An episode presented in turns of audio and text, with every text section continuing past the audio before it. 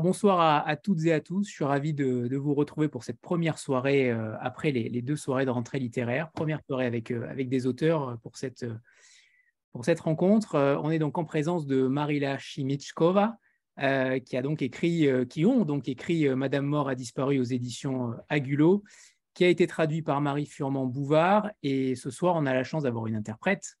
Dieu merci euh, Agnès Kazouk, euh, qui va donc traduire les propos euh, des deux auteurs, Jacek Denel et Piotr Tarczynski, dont on parlera évidemment juste après. Mais on va commencer par, par Nadège Agulot, qui est là, qui est l'éditrice des deux auteurs. J'aimerais savoir, Nadège, comment tu as découvert déjà ces deux auteurs qui publient donc leur premier roman en duo, puisque Jacek Denel a déjà, a déjà publié deux romans, deux livres plutôt, chez Noir sur Blanc. Euh, pour le coup, comment est, venue cette découverte-là euh, par rapport à ces deux auteurs Bonsoir à tous euh, et merci d'être là pour découvrir voilà notre duo de choc, notre nouveau duo de choc polonais. alors en fait, moi, ma façon de trouver des livres, j'aime beaucoup communiquer avec les centres nationaux des livres qui peuvent me donner une vision un peu plus complète de ce qui se passe dans un, marché du livre étranger au-delà, si vous voulez, quand vous rencontrez un éditeur qui va vous présenter son catalogue, et voilà, vous, aurez euh, vision de son catalogue et c'est tout. Euh, les centres nationaux des livres, euh, eux, ont une vision un peu plus complète de ce qui se passe à un moment donné dans le secteur du livre dans leur pays. Euh, et, en fait, c'est d'abord euh, une dame là qui était super, qui ne travaille plus maintenant, qui s'appelle aussi Agnieszka, euh, qui m'avait parlé du travail de, Piotr Jacek. C'était un moment où on avait déjà un autre auteur polonais dans notre catalogue, Wojciech Śmierlaz. Et pour nous, ça faisait peut-être trop de publier deux plumes polonaises dans le genre du polar sur une même année, vu qu'on publie maximum 10 titres par an. Et euh, du coup, j'ai regardé pendant cinq ans euh, leur travail. Euh, j'ai vu qu'ils publiaient un deuxième livre, un troisième livre. Ensuite, ils ont été assez rapidement traduits en, anglais, en, anglais, aux États-Unis et en Angleterre, ce qui m'a permis aussi de lire le texte en entier. et j'ai trouvé ça vraiment super. et donc voilà, ça a commencé comme ça. Et donc on a signé les deux premiers romans il y a à peu près deux ans, on va dire. Euh, et donc, euh, il y en a d'autres qui vont arriver, hein, puisque c'est une série euh, qui, donc, qui va s'étendre sur plusieurs décennies. Ils vont vous raconter mieux que moi. et donc, on est ravis parce qu'en plus, ce que sont les auteurs correspond également à ce que nous, chez Agulo, on veut aussi mettre en avant et défendre, c'est la diversité. et pour nous, le statut et ce qu'est l'auteur en général est important aussi dans notre choix de texte. et effectivement, on en discutera probablement après. Piotr et Jacek, c'est vraiment aussi euh, une autre image de la Pologne qu'ils vont donner à travers leur roman, euh, dans les non-dits, dans les sous-entendus aussi, euh, dans, ce, dans ce roman historique humoristique, Cozy Crime, pas Cozy Crime, Who Done It, Mystery, Mystery Crime, je sais même, enfin voilà, il y a plein de noms pour ce genre de, pour la littérature dans laquelle ils ont écrit ce livre. Mais voilà, on en parlera de tout ça, on parlera de tout ça. Ils vous expliqueront eux aussi leur démarche. Juste une deuxième question, Nadège, par rapport au genre. Justement, là, en effet, on, ne sait pas trop où classer ce livre. il est dans différentes cases, mais pour Agulo, c'est une première. c'est aussi un, choix fort que tu as fait en, publiant un cozy crime, on peut l'appeler ainsi pour simplifier les choses, mais à mon sens, ce n'est qu'un prétexte et on en reparlera peut-être tout à l'heure sur le côté historique, où là, en effet, on est davantage sur un roman historique et, mais c'est un choix fort quand même pour Agulo qui est plus habitué à des polars beaucoup plus noirs. Ouais, quelque chose très noir et un peu, oui, vraiment noir et plutôt sombre. En fait, quand j'ai donc acheté les droits du premier, en fait, j'avais pas réalisé que c'était un cozy crime. Je connaissais même, enfin, comme c'est pas du tout le genre dans lequel on, enfin, normalement on cherche, c'est après coup, quand j'en ai parlé autour de moi, mais on m'a dit Ah, mais c'est du cozy crime. J'étais là, ah, ben peut-être. Donc, en fait, du, c'était pas du tout quelque chose de, recherché. En fait, euh, voilà, moi, ce qui m'a, ce qui m'a plu, c'est le côté humoristique, euh, le côté hyper exact au niveau historique, puisque Piotr est quand même historien. Euh, et c'était vraiment cette plongée dans cet univers euh, du fin du 19e siècle en Pologne, Cracovie. et il y a plein de petits détails historiques qui sont vraiment super en fait. les livres qui sont lus à l'époque, les produits qu'on trouve au marché à l'époque, comment on se soigne aussi à l'époque au-delà de l'intrigue policière. Euh, et puis ce que j'ai aimé aussi, c'est que bah, l'humour est subtil et très fin, ce qui est souvent quelque chose de très compliqué euh, pour un auteur, euh, l'humour. Je pense que c'est même une des choses les plus difficiles à écrire pour un, pour un auteur. Et je trouve qu'ils le font très bien. Euh, et puis j'ai aimé euh, cette folie un petit peu euh, d'avoir un nom de plume féminin et de savoir que derrière, voilà, il y, avait Piotr et Jacek. donc voilà, c'était vraiment un ensemble de choses. Et après, effectivement, on a été rattrapé par C'est du cozy crime. ouais. et oui, c'est vrai, l'humour aussi est très difficile à traduire.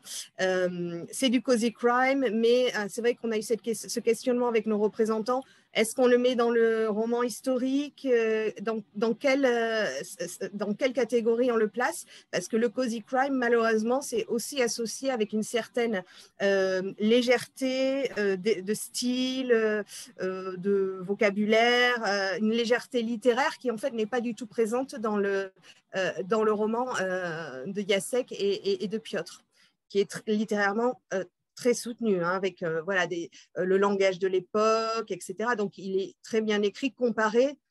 Moi, j'ai pas lu beaucoup de Cozy Crime à côté, donc je sais pas trop, mais c'est ce qu'on nous a dit, c'est que finalement, euh, ça révolutionnait un peu le genre du Cozy Crime dans le sens où c'est de qualité littéraire. Je suis entièrement d'accord avec ça. alors, ne vous inquiétez pas pour Agnieszka, hein, qui ne devra pas tout traduire. Hein. On, on l'a prévenu pour éviter qu'elle traduise les propos de Nadège. Euh, on passe maintenant en effet aux, deux auteurs. Euh, Denel, euh, vous êtes poète, traducteur et vous tenez un, blog qui est consacré au, tabloïd criminel de l'entre-deux-guerres, The Secret Detective, et Piotr, traducteur, historien et spécialiste des études américaines. Racontez-nous, puisqu'on ne vous connaît pas encore en France, racontez-nous, ou en tout cas peut-être un petit peu via Yasek, euh, mais racontez-nous votre parcours dans la littérature, comment vous en êtes venu à, avoir des parcours aussi euh, différents, dans différents genres, puisqu'aujourd'hui, vous décidez euh, de publier un Cozy Crime? Pytanie do pana, do pana e, Jacka i do pana Piotra. E, panie Jacku, jest pan poetą, e, pisarzem, tłumaczem, prowadzi pan bloga, który jest poświęcony tabloidowi Tajny Detektyw.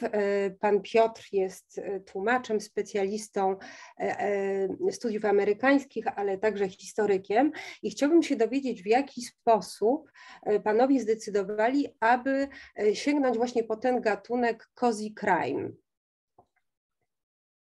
To jest dziwne, bo my tak naprawdę nie wiedzieliśmy, że taki gatunek w ogóle istnieje. Y, kiedy zaczęliśmy pisać pierwszy tom, czy wtedy jedyny tom przygód Szczupaczyńskiej. I co więcej, y, w zasadzie cała ta książka jest właściwie z przypadku. Alors, pour dire vrai, nous ne savions pas que euh, ce genre cozy crime existait et euh, tous ces livres est, à vrai dire, les fruits d'un hasard. Y, po prostu w pewnym momencie wymyśliłem bohaterkę, bo ona była pierwsza. I, y, no i wokół niej zbudowaliśmy całą, całą książkę. I wiedzieliśmy rzeczywiście od samego początku, że nie chcemy, żeby to był kryminał brutalny, bo mieliśmy wrażenie, że wszędzie wokół wszystkie książki kryminalne są brutalne, może nawet nadmiernie brutalne i z pewnością jest taki segment y, czytelników, którzy, który chciałby trochę czegoś trochę łagodniejszego niż typowy kryminał skandynawski, który teraz od wielu lat w Polsce narzuca styl. Alors, ce qui s'est passé, c'est qu'un jour, nous avons inventé Euh, notre personnage principal. Et euh, à partir de ce moment-là, nous avons commencé à réfléchir sur les livres. Nous savions seulement que nous, ne voulions pas de polar trop sombre, trop brutal, euh, puisque ce sont surtout des livres de ce type qu'on connaît en Pologne. C'est surtout, par exemple, le polar scandinave qui est très connu en Pologne actuellement. I to jest tak, że Piotr po prostu kierując się patriotyzmem lokalnym, widząc, że coraz więcej polskich miast ma swoje serie kryminalne dziejące się w jakichś dawnych czasach, takie typowe vintage crime, e, chciał mieć też taki kryminał retro w Krakowie pod koniec XIX wieku, bo to jest bardzo ciekawa epoka i wymyślił tę bohaterkę właśnie, e, żonę profesora.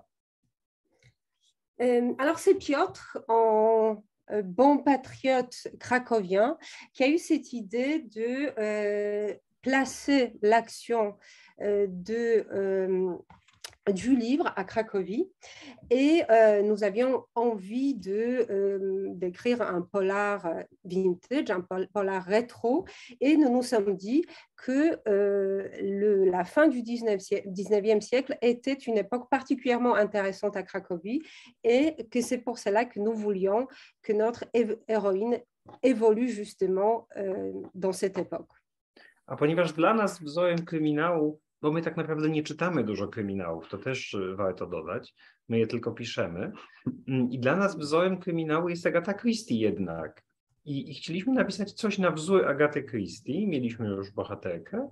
Y, I potem dopiero, naprawdę chyba dopiero po drugim tomie, ktoś nam powiedział, że istnieje coś takiego jak cozy crime. I kiedy sprawdziliśmy wszystkie mm, wyznaczniki tego gatunku, to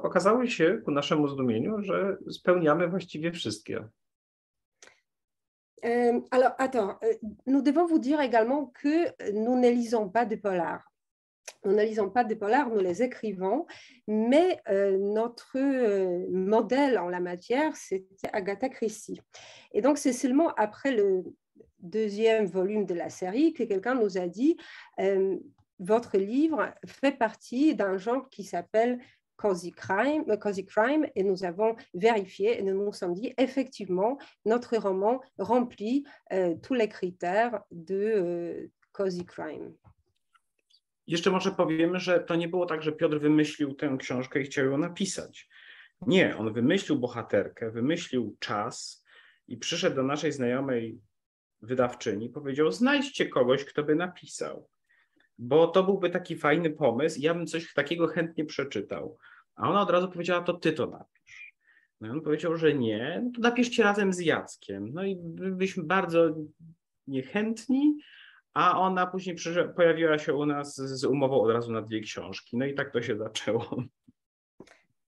Alors, il faut savoir aussi que au départ, Piotr euh, est allé voir notre, notre éditrice et il lui a dit euh, J'aurais envie de lire un, livre avec un personnage comme celui de Madame Turbotinska euh, et j'aimerais que l'intrigue soit se déroule à la fin du 19e siècle. Je pense que ça serait vraiment un livre très intéressant. trouver quelqu'un pour l'écrire. Et notre éditrice lui a dit, mais tu peux l'écrire toi.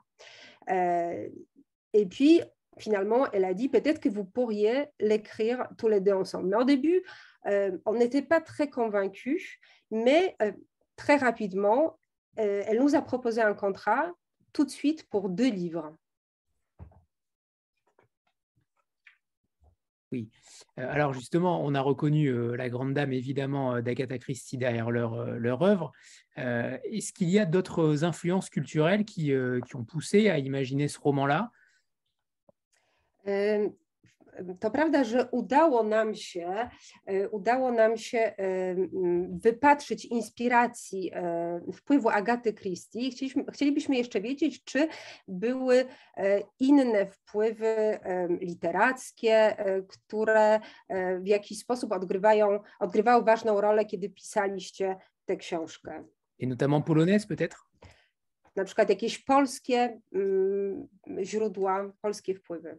No przede wszystkim główna bohaterka bazuje na pani Dulskiej, bohaterce sztuki Gabrieli Zapolskiej z początku XX wieku, pewnie nieznanej we Francji.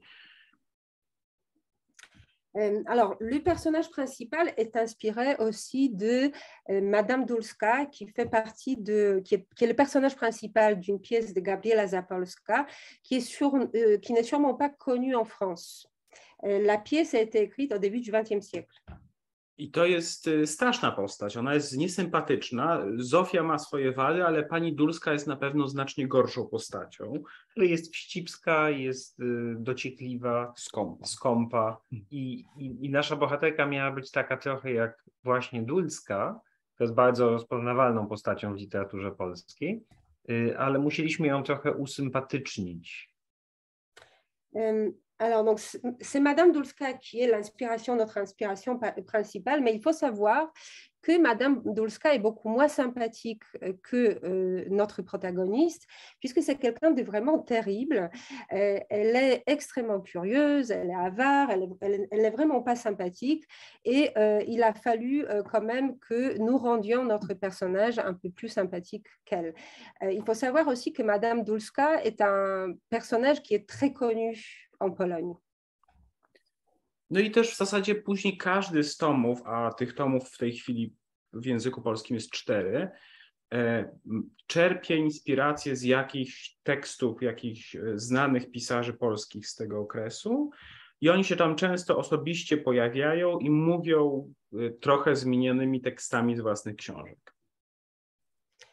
Alors, pour l'instant, euh, nous avons publié euh, quatre volumes de la série et euh, dans chacun des, volumes, euh, on s'inspire des écrivains de l'époque qui y apparaissent d'une certaine manière.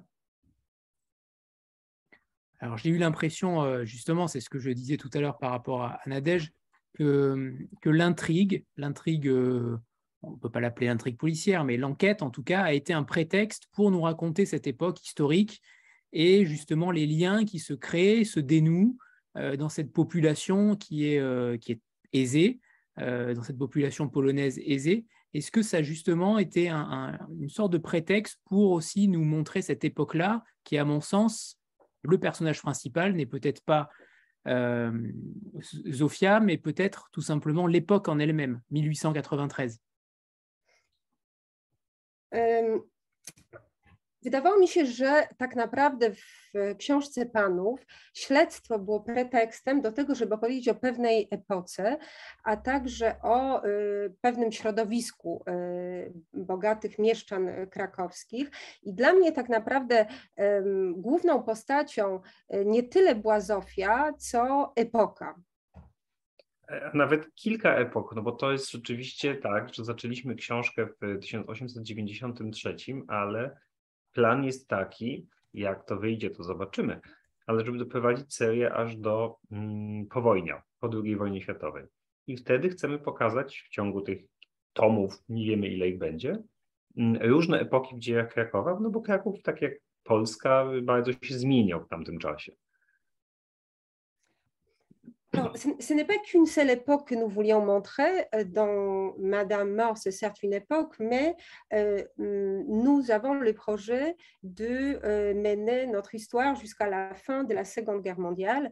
Et donc, on verra hum, à travers les différents tomes tous les changements dans la vie des habitants de Cracovie et dans la vie de Cracovie à travers l'histoire.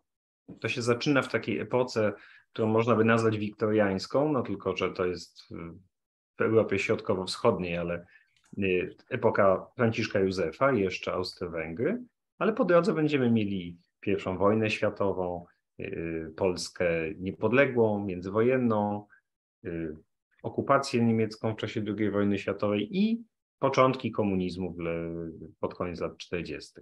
Taki jest plan. Czy on wyjdzie, to oczywiście zobaczymy. Euh, Alors, nous commençons en 1893, donc nous aurons, on peut dire, l'époque victorienne, mais cela ne se passe pas en Angleterre, mais en Pologne. Donc, c'est sous le règne de, François euh, Joseph, l'Empire austro-hongrois.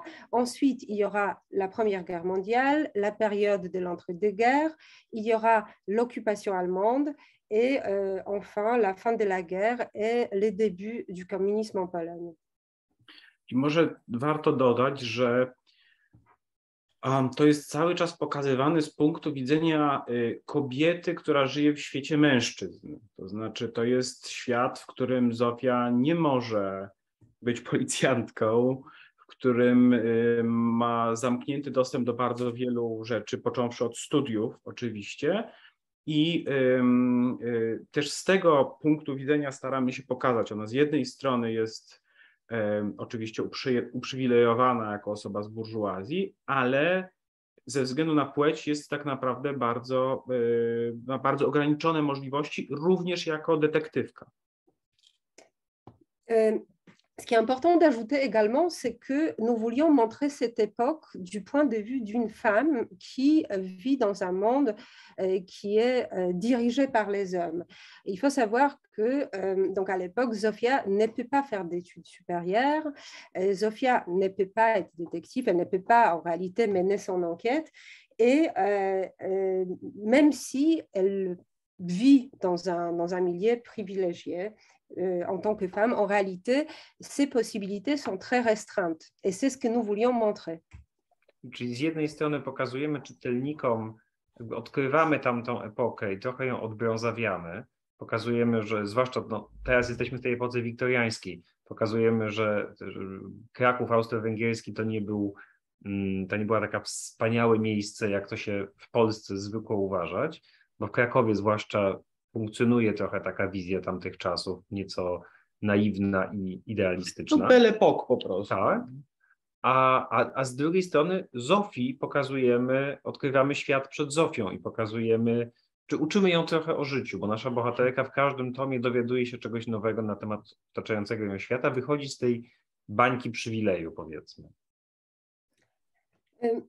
Alors, nous voulions que le lecteur découvre cette euh, époque sous un autre jour. Donc, nous parlons de la fin du 19e siècle sous un autre jour, puisque euh, à Cracovie, euh, on montre souvent cette époque d'une façon assez euh, idéalisée. On en, parle en disant c'était une belle époque. En, réalité, euh, c'était beaucoup plus, beaucoup plus nuancé et euh, notre protagoniste, dans chaque volume, apprend quelque chose de euh, nouveau sur la, sur la vie. Vas-y, déjà. Tu veux intervenir Pour allumer le micro, et c'est bon. Euh, non, en fait, moi, je voulais demander, euh, parce qu'effectivement, euh, bon, pour le moment, les romans sont humoristiques. Est-ce que c'est possible de continuer à utiliser cet humour quand on va arriver sur des périodes qui sont beaucoup plus sombres de, l'histoire de, la Pologne, notamment ben, voilà, hein, la Deuxième Guerre mondiale, tout ça? Est-ce que, Comment vous, est-ce que vous y avez déjà pensé? Voilà, comment, vous, comment vous allez approcher ça? To, to, co przede wszystkim zauważa czytelnik, czytając e, Wasze książki, to e, świetny humor, ale zastanawiam się, czy w momentach o wiele bardziej e, tragicznych w historii polskiej, takich jak na przykład II wojna światowa, ten humor ciągle będzie obecny. Czy już się nad tym panowie zastanawiali? No my w zasadzie już w drugim tomie mamy podobną sytuację, y, ponieważ drugi tom jest związany z handlem żywym towarem. To nie jest e, temat lekki ani przyjemny. I cała książka jest mroczniejsza i poważniejsza. Co nie zmienia faktu, że od czasu do czasu są tam y, fragmenty y, humorystyczne, ale fragmenty humorystyczne są w, książ- w, w sztuce o strasznych morderstwach, czyli y, w Macbecie, są w Hamlecie, są w greckich tragediach. To jest naturalne, że nawet w bardzo poważnych tekstach śmiejemy się przez łzy, jak mówił Molière.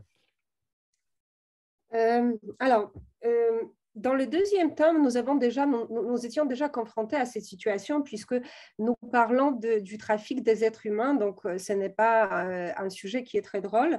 et mm, d'ailleurs, le, deuxième tome est beaucoup plus, plus grave, beaucoup plus sombre, mais il y a quand même de l'humour, euh, mais euh, il faut dire aussi que mm, dans les pièces comme Macbeth ou Hamlet, ou même dans les tragédies grecques, il y a souvent de l'humour euh, qui, qui est présent. Et comme disait Molière, on peut aussi apprendre à rire à travers les, larmes.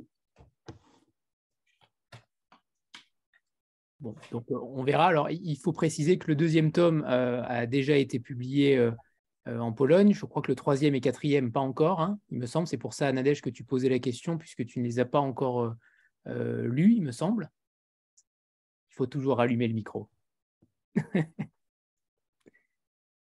Oui, je pense qu'aussi, euh, là, en fait, euh, je crois que les quatre sont publiés en Pologne, mais je crois que le quatrième finit, euh, il faut leur demander, mais le, quatrième n'est pas encore avancé, très avancé sur le XXe siècle.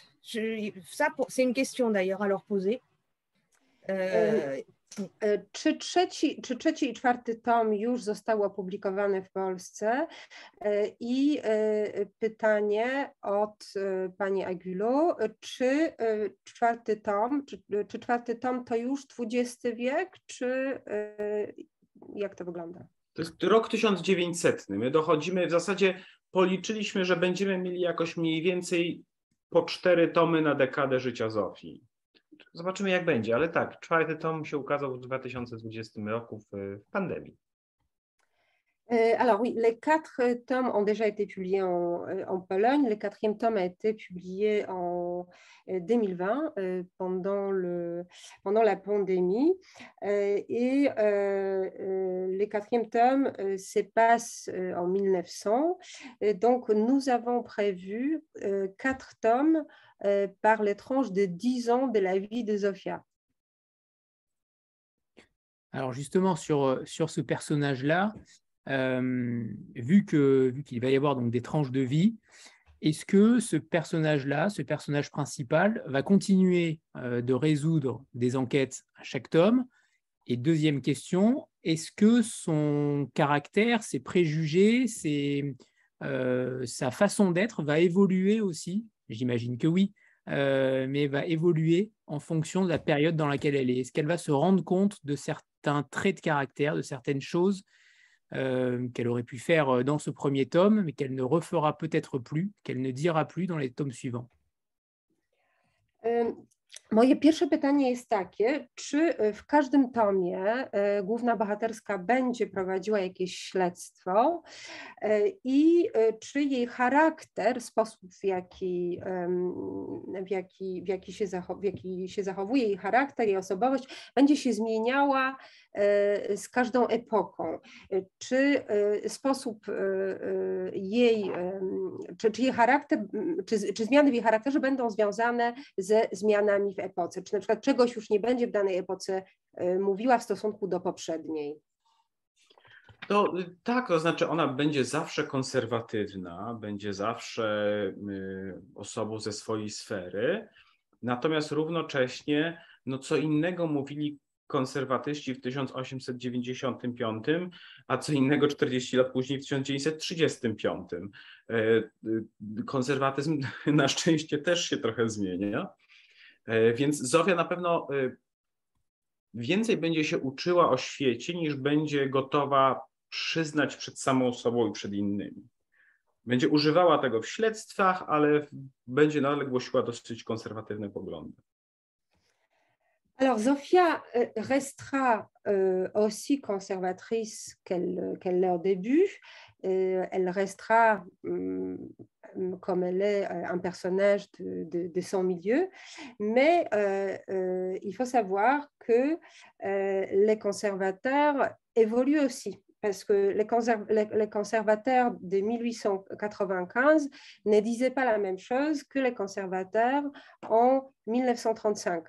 Donc, euh, elle aussi va évoluer, mais euh, nous les verrons dans le livre, mais elle-même euh, ne les reconnaîtra pas forcément. Elle, ne les dira pas ouvertement.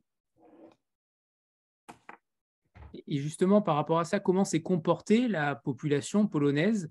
Est-ce que, entre guillemets, Sofia est, le, cœur de la société polonaise? Est-ce que les Polonais ont évolué de la même façon à travers l'histoire? Est-ce qu'ils ont eu dans cette frange de population, hein, bien sûr, euh, le côté bourgeois et conservateur, est-ce qu'ils ont évolué de la même façon qu'à travers leurs quatre romans e, Czy um, środowisko, w którym, z którego pochodzi Zofia, tak samo się zmieniało, e, jak Zofia na przestrzeni lat? Innym słowem, czy ona jest taką charakterystyczną postacią dla swojego środowiska? Tak i nie, no bo Zofia jest trochę przerysowanym, przerysowaną bohaterką, jak wiele rzeczy w tej książce. To znaczy, ona jest rzeczywiście produktem swojej epoki i swojej klasy, ale to jest jednak satyra, to jest jednak książka w dużej mierze i często humorystyczna. W związku z tym y, te różne cechy Zofii i cechy społeczeństwa krakowskiego tego mieszczaństwa krakowskiego są przerysowane i są, y, no i to, to jest chyba widoczne, że to, to nie jest y, książka, to nie jest praca naukowa, no to jest jednak książka rozrywkowa. Alors, on peut dire oui et non. Euh, à la question si c'est vraiment une représentante caractéristique des 100 milieux, euh, il faut savoir que ce livre, il faut avoir à l'esprit que ce livre est une satire. Donc, euh, la bourgeoisie, les traits de, la bourgeoisie que vous retrouvez dans le, dans le livre sont bien sûr dépeints d'une façon un peu exagérée. Ale mówi się na przykład, że mieszczaństwo krakowskie i w ogóle mieszkańcy Krakowa się nie zmienili w ogóle od tamtych czasów i to Państwo usłyszą, zwłaszcza od warszawiaków, ale, ale w ogóle często tak się mówi, no ale doskonale wiemy, że to nie jest prawda. Euh, on dit souvent que les Cracoviens n'ont pas du tout changé depuis cette époque. Ce sont surtout les Varsoviens qui disent ça, que les Cracoviens ne changent pas, ils restent les mêmes. E, natomiast oczywiście te przemiany społeczne, światopoglądowe, to jest coś wspólnego dla całej Europy y, praktycznie, nawet jeśli się trochę różni konkretnymi latami. Więc y, czytelnik francuski, czy czytelnik angielski, czy włoski y, może się w tym odnaleźć, bo te procesy analogicznie przechodziły w innych krajach europejskich. Euh, mais les changements sociaux qui euh, ont lieu en Pologne euh, sont communs pour toute, toute l'Europe. Et donc, le lecteur français ou italien ou anglais pourra facilement s'y retrouver. Merci. Jennifer et Franck. Ou Franck, c'est à vous. Bonsoir. alors, bon, en dehors du côté humour, burlesque, et tout ce qui fait le charme du livre, euh, j'ai remarqué qu'il y avait beaucoup d'éléments empruntés au gothique, avec notamment beaucoup de scènes de, cimetières, beaucoup de, funérailles, ou la description de la chambre euh, avec des lits qui ressemblent à des tombeaux, enfin tout un tas de choses de décoration qui sont très très gothiques. Euh, c'était une bonne surprise pour moi, mais est-ce que c'est lié à l'époque est-ce que c'est lié à, la, Pologne ou est-ce que c'est un parti pris pour rajouter dans ce livre? Voilà. Zauważyłam, że oprócz obecności humoru E, świetnego humoru, jest jeszcze e, w tej książce mnóstwo takich elementów związanych z gotykiem. Często pojawiają się pogrzeby, cmentarze, e, opisy, opisy łóżek, które są jak trumny, co mi się bardzo podobało i zastanawiam się, czy to jest coś, co jest związane z epoką, czy to jest coś, co jest związane z Polską, czy to już jest inwencja panów.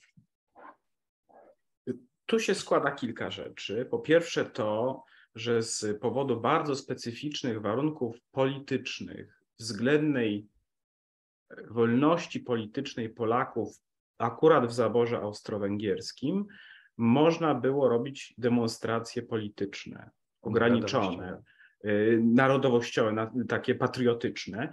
I najlepszą okazją do tego były pogrzeby słynnych Polaków, których najchętniej skądś sprowadzano, przeważnie z Francji, gdzie umarli. Um, alors, il y a plusieurs choses, mais euh, c'est surtout lié, à la situation euh, politique euh, dans cette partie de la Pologne, puisqu'à l'époque, la Pologne était partagée entre trois puissances et Cracovie s'est trouvée donc dans l'Empire austro-hongrois et bénéficiait, bénéficiait d'une relative liberté, c'est-à-dire que les manifestations politiques étaient admises dans cette partie de, de la Pologne. Les manifestations politiques, c'est-à-dire euh, la plupart du temps, à Cracovie, c'était des funérailles des euh, personnages célèbres qui étaient d'ailleurs euh, souvent dans les dépouilles, étaient d'ailleurs souvent ramenés de la France pour qu'ils soient enterrés en Pologne.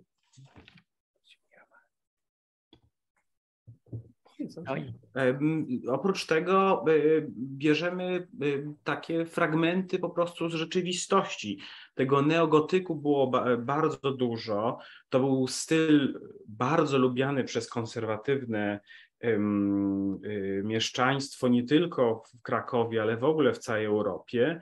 I myśmy zresztą widzieli takie ponure, straszne sypialnie, takie łóżka. Myśmy je widzieli w takiej y, willi muzeum w Trieście, gdzie pewna y, biedna rodzina musiała spać na tych łóżkach, które wyglądały jak katafalki. Czy bardzo bogata rodzina, ale biedna, że musiała spać na takich łóżkach. Alors ces éléments euh, gothiques étaient très présents euh, et très aimés non seulement par les bourgeois à Cracovie, mais aussi dans toute l'Europe. Et euh, avec Piotr, nous avons visité dans une maison-musée à Trieste, donc une chambre à coucher où il y avait effectivement des lits qui ressemblaient à des tombeaux. C'était bien sûr très sombre, très, très, très gothique, très effrayant. Alors, c'est fini, hein c'est bon? Oui. Euh, par rapport à, ce personnage-là, euh, c'est plus ce que je voulais dire, ce sera une autre question. Euh, par rapport à leur écriture, par rapport à leur, façon d'écrire, vu qu'ils écrivent, en principe on dit à quatre mains, mais en réalité il n'y en a plus que deux qui écrivent, mais on appelle ça une écriture à quatre mains. Comment se sont-ils répartis les tâches justement? Est-ce qu'ils ont écrit ensemble? Est-ce qu'ils ont écrit de manière séparée? Est-ce qu'il y a eu un, chapitrage euh, particulier euh, euh, selon leurs envies? Comment écrivent-ils? Puisque c'est la première fois, je crois, qu'ils écrivent à deux.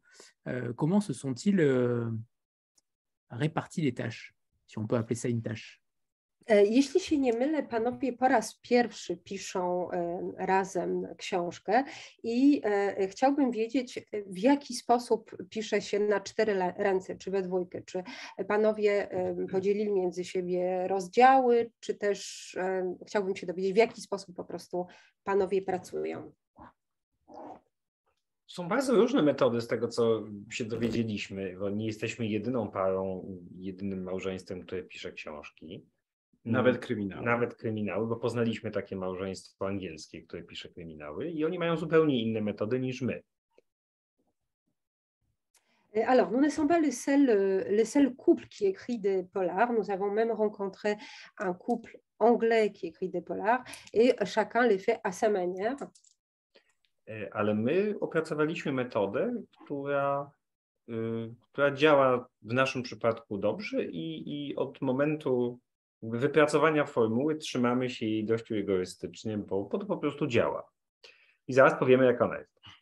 Alors, nous avons euh, notre mm, façon particulière de travailler et euh, elle fonctionne bien. A zaczynaliśmy od tego, że mieliśmy ogólny pomysł i y, ja jestem przyzwyczajony do pisania samemu, w związku z tym y, myślałem, że to pójdzie tak na żywioł ale okazało się, że jednak no, nawet po tych wielu latach bycia razem nie mamy jednego mózgu i y, musieliśmy wypracować taki system, który y, obmyślił Piotr w zasadzie. alors, au début, nous avions euh, l'idée de notre livre. Et je pensais au départ que euh, ça allait aller de soi puisque je suis habituée à écrire. Mais il s'est avéré que malgré de nombreuses années passées ensemble, nous n'avons pas encore de cerveau commun. To znaczy, najpierw wymyślamy, czas, wybieramy czas i miejsce akcji. Miejsce nie, no, mhm. wybieramy czas akcji, rok, miesiąc i szukamy jakiegoś takiego ciekawego ciekawych wydarzeń w dziejach Krakowa, które y, nadają się na tło akcji. One nie muszą być bardzo istotne, ale, ale chodzi o to, żeby tam w tle działo się coś ciekawego w, w dziejach Krakowa. Alors, nous commençons par euh, trouver le temps de l'action. Donc, nous choisissons l'année, le mois. Euh, et euh, il est important pour nous de trouver un moment où il se passe quelque chose d'intéressant à Cracovie. Donc, c'est notre fond. Cały ten research historyczny właściwie robię ja w dużej, no, przeważającej większości. To zresztą jest moja ulubiona część pracy nad książką. Samego pisania, za samym pisaniem nie przepadam. C'est moi qui fais la recherche historique et c'est ce n'est quasiment que moi qui m'en charge. Et d'ailleurs, c'est ce que je préfère. J'aime moins écrire. E, no i e, potem wymyślamy naszą e, fabułę, intrygę, która przeważnie jakoś ma punkty styczne z tym, co się dzieje w, w Krakowie, symboliczne czy, czy praktyczne, i rozpisujemy ją sobie na karteczkach. Ensuite, nous inventons l'intrigue euh, qui euh, a bien sûr beaucoup en commun avec euh, les événements survenus à Cracovie, que ce soit d'une façon pratique ou symbolique. Et après, nous dessinons toute l'intrigue sur des petits post-it. I e, ustawiamy je w takich trzech e, kolumnach. Pierwsza to są te wydarzenia, których nie możemy ruszyć, ponieważ są wydarzeniami historycznymi albo, nie wiem, Bożym Narodzeniem, prawda? Są stałe w kalendarzu. Alors, nous euh, divisons ces post-it en trois colonnes. Donc, euh, la première colonne, ce sont les événements historiques euh, que nous ne pouvons pas changer, ou par exemple, s'il y a Noël, c'est aussi une date qu'on ne peut pas changer. Donc, c'est la première colonne.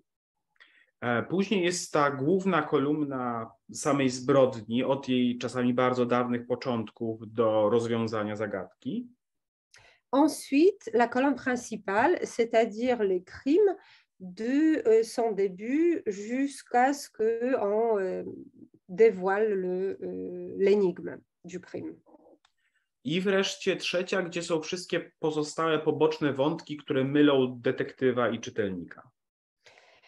Et la troisième colonne où se trouvent euh, toutes les intrigues secondaires euh, qui sont censées euh, tromper à la fois les détectives et les lecteurs.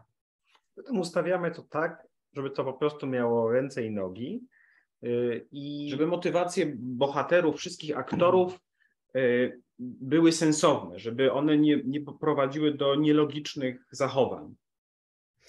Euh, nous l'agençons de sorte que ce soit le plus logique possible pour qu'il n'y ait pas de, de, d'attitude ou de comportement euh, illogique. I później właściwie spisujemy to, co sobie ułożyliśmy na tych karteczkach takim tekstem, takie streszczenie książki najpierw de facto przygotowujemy, która jest książki, która jeszcze nie powstała. Y, I później dzielimy tę, tę fabułę na, na rozdziały, no mniej więcej zawsze podobnie między 13 a 15 rozdziałów. Quand nous avons nos post-it en trois colonnes, nous faisons un résumé du livre, on peut l'appeler comme ça, et euh, à partir de, de, ces résumés, nous les divisons en chapitres. Il y a habituellement entre 13 et 15 chapitres. I później tak po prostu wypełniamy ten, to streszczenie, to znaczy idziemy chronologicznie, rozdział po rozdziale, i w obrębie danego rozdziału mamy zawsze kilka scen, y, cztery czy pięć. Y. Euh, ensuite, nous avançons euh, en suivant notre résumé et euh, nous avons euh, 4, 5, à peu près 4-5 scènes par euh, chapitre. I, I potem w zasadzie każdy z nas sobie wybiera jakieś sceny. Pytamy, czy ty chcesz mieć tę rozmowę, czy chcesz e, to wydarzenie, czy tamte. Dzielimy się. Ja piszę trochę więcej, Piotr trochę mniej. Sklejamy te pozostałe, powstałe, powstałe teksty w, w jeden rozdział. Piotr przeważnie mi coś e, skreśla, ja przeważnie mu coś dopisuję. E, I przechodzimy do następnego rozdziału. Ensuite, nous choisissons euh, les scènes que nous voulons écrire. Euh, est-ce que tu veux telle conversation ou telle rencontre? Euh, Ensuite, nous passons à l'écriture. moi, souvent, j'écris un peu plus. À la fin, nous mettons tout ensemble et souvent, c'est Piotr qui barre une partie de ce que j'ai écrit et moi, j'ajoute des parties de texte à ce que Piotr a écrit. Oczywiście nie jest tak, że nie robimy czasem błędów i, i czasem się okazuje oczywiście, że musimy nagle coś zmienić, coś e, dopisać, czy o czymś nie pomyśleliśmy i, i wymaga to pewnych zmian, ale zasadniczo staramy się zrobić tak, żeby ten cały proces konstruowania fabuły opracować wcześniej i później tylko go realizować po prostu sumiennie. C'est vrai qu'il nous, arrive parfois de faire des erreurs et euh, nous devons euh, de temps en temps revenir en arrière, changer certains, euh, certains détails ou certains passages, mais d'habitude, on essaye de tout vérifier rigoureusement et de faire notre recherche en amont. No jeszcze pewnie należałoby powiedzieć, że korzystamy z takiego zewnętrznego języka, trochę naszej autorki, naszej wymyślonej autorki Szymiczkowej i dlatego te sceny się od, to, co napisze Jacek i to, co napiszę ja, to się za bardzo od siebie nie różni, bo my obaj używamy y, w pisaniu tego zewnętrznego języka szymiczkowej, który jest trochę przesadzony, trochę taki jest y, no, over the top. Euh, alors, euh, la raison pour laquelle ces, passages que nous écrivons tous les deux ne se différencient pas trop, c'est que nous sommes tous les deux d'accord euh, sur le langage, sur ce langage extérieur de Marla Shemichkova, qui est un peu, euh, un peu exagéré, euh, un, un, peu trop. To jest język trochę wzięty z Agaty Christie, trochę wzięty z tekstów z epoki, z gazet, z pamiętników. Archaizujący, archaizujący ale też no, z pewnym specjalnym poczuciem humoru i myślę, że no, faktycznie my nie jesteśmy na przykład w stanie w tej chwili już powiedzieć, które fragmenty w pierwszym tomie pisał Piotr, a które ja. I nawet w drugim też. C'est vrai qu'aujourd'hui, nous aurions du mal de, euh, de, dire qui a écrit euh, quel passage dans le premier ou dans le deuxième tome. Et euh, le, c'est langage extérieur de Marela Chimichkova dont, dont, nous venons de parler, c'est euh, à la fois un mélange de d'Agatha Christie, des journaux de l'époque, des textes de l'époque, donc des auteurs de l'époque. C'est un langage qui est plein d'humour, où il y a un sens d'humour euh, particulier et euh, qui est un peu archaïsant.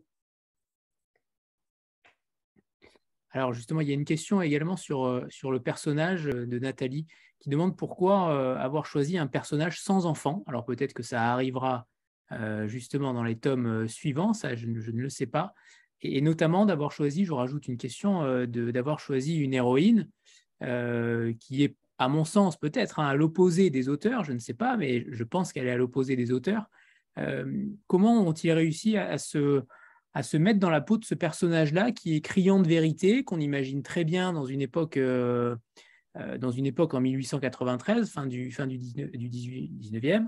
Euh, justement, quelle est, quelle est leur particularité, leur appétence par rapport à, ces deux choix d'avoir choisi une femme et de ne pas avoir décidé de la faire mère, en tout cas pour ce tome-là c'est une question de Nathalie, c'est ça? De, Oui, c'est ça. D'accord. Teraz mam pytanie od Natalii, która pyta, dlaczego zdecydowaliście się na, na to, żeby wasza główna bohaterka była kobietą? I jeśli jest kobietą, dlaczego jest to kobieta bezdzietna? Być może to się zmieni w późniejszych tomach. Mm, Natalii mówi też o tym, że ta postać wydaje się tak prawdziwa, że zastanawia się, e, w jaki sposób panowie weszli w skórę tej kobiety e, i e, z drugiej strony wydaje się, że ta kobieta zupełnie nic wspólnego z wami nie ma. Także zastanawia się nad tym, dlaczego wybór takiej, a nie innej bohaterki? No to, to, to od początku mogła być wyłącznie bohaterka, a nie bohater, no bo tak jak powiedzieliśmy na początku, ona jest y, troszkę panią Dulską, troszkę panną Marple, więc to, to, że to będzie kobieta, detektywka, amatorka, to było oczywiste od samego początku. Również dlatego, że nie chcieliśmy takiego typowego bohatera skandynawskich kryminałów, których jest też mnóstwo w Polsce, to znaczy śledczy w średnim wieku y, z byłą żoną, z którą ma złe kontakty. Problemem z alkoholem. Tak, i yy, tak, no to jest taki bardzo, bardzo banalny bohater kryminałów, abyśmy chcieli kogoś zupełnie innego. Chcieliśmy detektywkę, amatorkę, no tak jak powiedzieliśmy na początku, potem się okazało, że to jest jedna z typowych cech cozy crime. Euh, dès le début, nous savions que vous, nous voulions une femme, puisqu'elle devait être à la fois proche de Miss Marple et de Madame Dulska. Euh, nous, savions aussi que nous ne voulions pas de héros typiques des polars scandinaves qui sont euh, très populaires en Pologne. Donc, nous ne voulions pas d'enquêteur homme d'âge moyen qui a un problème euh, avec l'alcool et qui a aussi des problèmes avec sa femme. Nous savions que nous voulions quelqu'un de très différent. Nous voulions que ce soit une femme et nous voulions que ce soit une détective amateur. Et c'est seulement après que nous avons appris que c'était justement euh, un euh, personnage caractéristique du genre cozy crime. A poza tym też chodziło nam o to, żeby pokazać Zofię jako tę kobietę bez zastosowania. To znaczy kobieta w tamtych czasach, w tej klasie społecznej miała jedno zadanie. Miała urodzić dzieci, je wychować i być panią domu. E, a tymczasem mamy do czynienia z e, niesłychanie inteligentną osobą, z wielkimi możliwościami, która gdyby to społeczeństwo pozwalało jej zostać na przykład policjantką, dokonywałaby znakomitych rzeczy. No to jest coś, czego nas XX wiek nauczył. Et nous voulions surtout euh, montrer justement une femme qui, euh, on, pourrait dire une femme sans emploi, puisque euh, le destin d'une femme euh, à l'époque, c'était de, d'avoir des enfants, de s'occuper des enfants. Mais Zofia n'a pas d'enfants, c'est une femme qui est extrêmement intelligente, qui a un très grand potentiel, et si c'était possible à l'époque, elle aurait pu devenir policière et elle aurait pu résoudre des énigmes, mais ce n'était pas possible à, cette, à ces moments-là. A dlaczego ona jest y, prawdziwa? To znaczy, bardzo nam miło, jeśli tak uważają czytelniczki. Mm, to po pierwsze, mi się wydaje, że my więcej wiemy, Jacek i ja, o kobietach w średnim wieku niż o y, mężczyznach z problemami z alkoholem i kobietami, prawdę mówiąc. To, to myślę, że zdecydowanie więcej wiemy o kobietach w średnim wieku. Je pense aussi que nous savons beaucoup plus sur les femmes d'âge moyen que euh, sur les hommes euh, qui ont des problèmes d'alcool et qui ont des problèmes avec leurs femmes. Zwłaszcza z kobietami. Surtout avec leurs femmes. I też myśmy ją oparli na wielu osobach, które znamy. Zofia z początku miała być zresztą starsza. Ona powinna mieć 60 lat mniej więcej pierwszym tomie ma 38, to jest za wcześnie. Ale jest młodsze ode mnie teraz. ale tylko to pozwoliłoby nam dojechać z nią do tych, do tych lat 40., kiedy i tak już będzie miała 90. Pour construire le personnage de Zofia, nous nous sommes inspirés d'ailleurs de, beaucoup euh, de personnes euh, réelles que nous connaissons. Mais au départ, Zofia devait être plus âgée, elle devait avoir environ 60 ans. Euh, mais nous, nous, avons renoncé à, ce qu'elle soit plus âgée puisque à la fin de la série, euh, elle euh, doit euh, avoir plus de 90 ans. Donc dans le premier tome, elle n'a que 38 ans. Natomiast jej cechy charakteru, jej powiedzonka, jej y, niektóre zachowania są wzięte od wielu dobrze nam znanych i miłych starszych pani. Tak, ona jest trochę podobna do mojej babci, jest trochę podobna do naszych jakichś cioć, czy jego lub mojej. Do naszej sąsiadki. Do naszej sąsiadki, no, do, do wielu kobiet, które poznaliśmy w życiu. En ce qui concerne les, traits de caractère des Zofia, ses expressions, ses comportements, ses attitudes, euh, nous nous sommes inspirés de, des femmes euh, sympathiques que nous connaissons, euh, des femmes de notre entourage. Ça peut être soit la grand-mère de Piotr, soit les tantes de Jacek ou de Piotr, soit encore leur voisine ou d'autres femmes qu'ils ont rencontrées. Tak jakoś jest, geje lubią starsze panie, a starsze panie lubią gejów. No tak to wyszło. Tak to natura skonstruowała. Alors, on ne sait pas pourquoi, mais euh, les femmes âgées aiment bien les, euh, les gays et les gays aiment bien les femmes âgées. Très bien. Euh, Anne? Bonsoir. Euh, alors d'abord, je veux vous dire que j'ai énormément aimé votre roman. Et euh, dans ce roman, j'ai trouvé que finalement, la mort est partout. Elle est aussi bien euh, célébrée le jour de la fête des morts dans une, enfin, dans une débauche de, de moyens.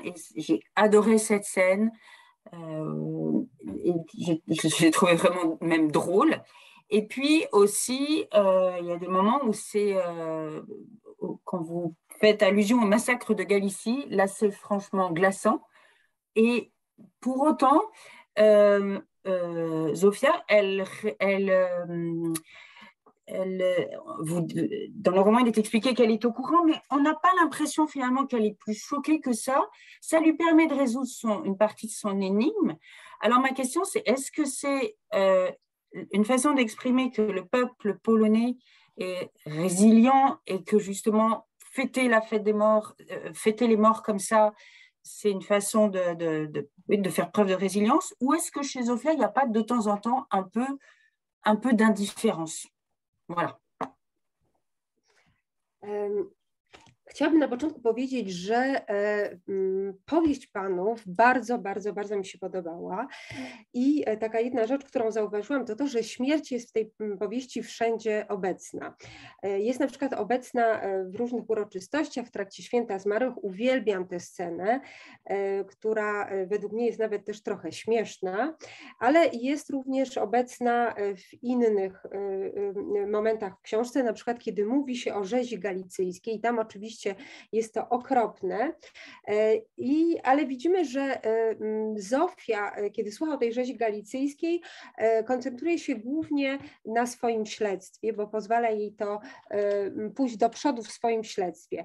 I chciałabym zapytać, czy z jednej strony zachowanie Zofii, ale też obecność w powieści śmierci świadczy o tym, że Polacy są w, jakim, w jakiś sposób do tej śmierci przyzwyczajeni, zaznajomieni, zaznajomieni z nią, także może niewiele sobie z niej robią, czy też świadczy o, o tym, że Zofia jest po prostu osobą niewrażliwą? No, myślę, że wszyscy Europejczycy pod koniec XIX wieku byli w podobny sposób zaznajomieni ze śmiercią i y, wojną, rzezią, masakrami i tak dalej. No społeczeństwo francuskie w tamtych czasach, typowy, powiedzmy, nie wiem, francuska burżuazja, to miała ledwo, nawet później niż rzeź galicyjską, miała oblężenie Paryża i, i, i komunę paryską i różne straszliwe sceny tam się wydarzały. Więc y, obawiam się, że to jest y, cecha charakterystyczna całej epoki.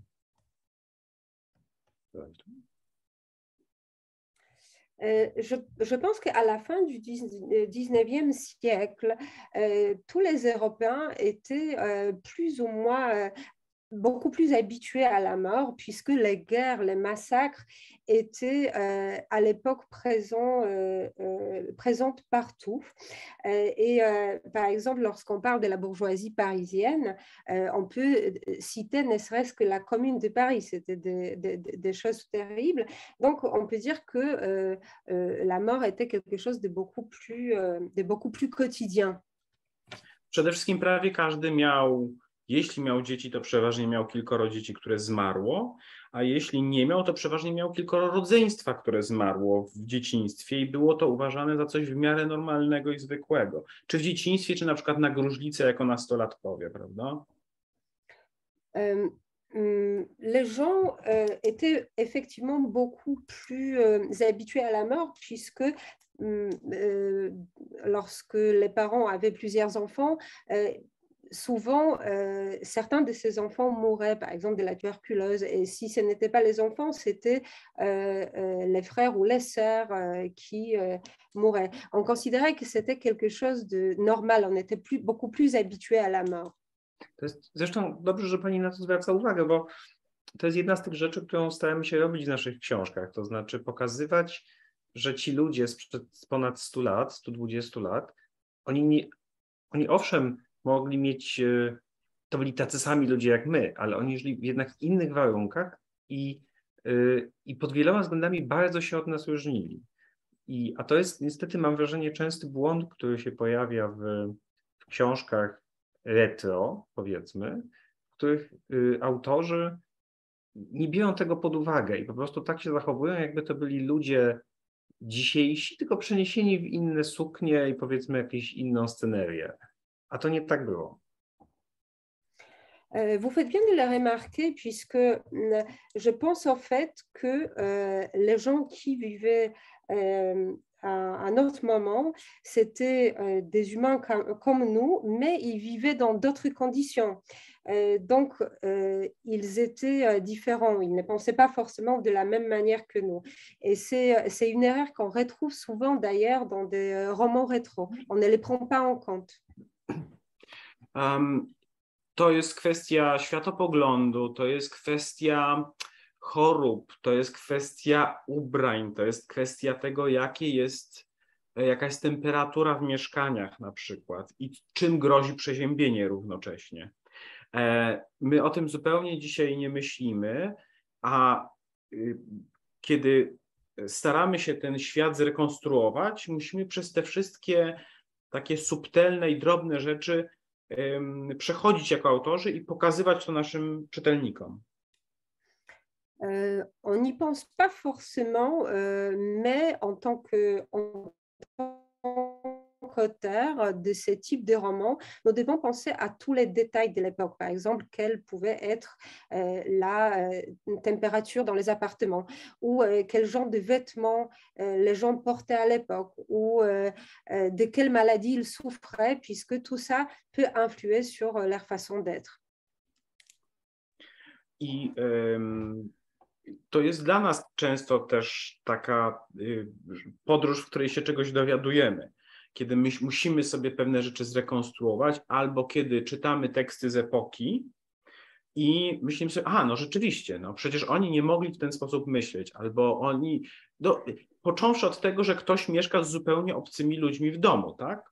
Że wszyscy ci ludzie mieszkają ze służbą, która no nie jest członkami rodziny de facto i są z, z nimi w bardzo takiej dziwnej zależności, jaką jest zresztą Zofia z Franciszką, która jest jej Watsonem. Więc podejście do intymności jest inne niż, niż teraz. Zupełnie inaczej jest rozumiana prywatność.